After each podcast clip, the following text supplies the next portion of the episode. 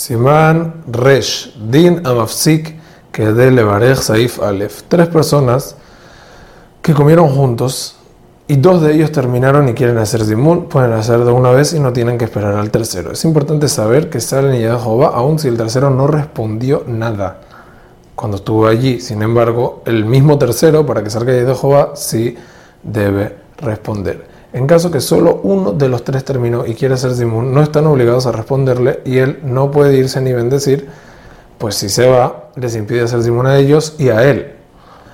Esta es la opinión del Shulchan Aruch. Es importante saber que el Bach opina que si solo uno terminó, puede bendecir y irse, ya que no ha recaído la obligación de Zimun.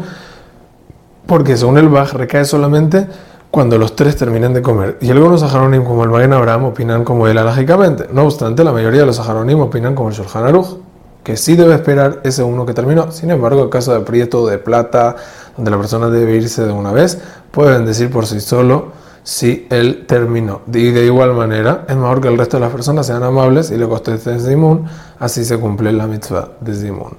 Hazak Ubaruch.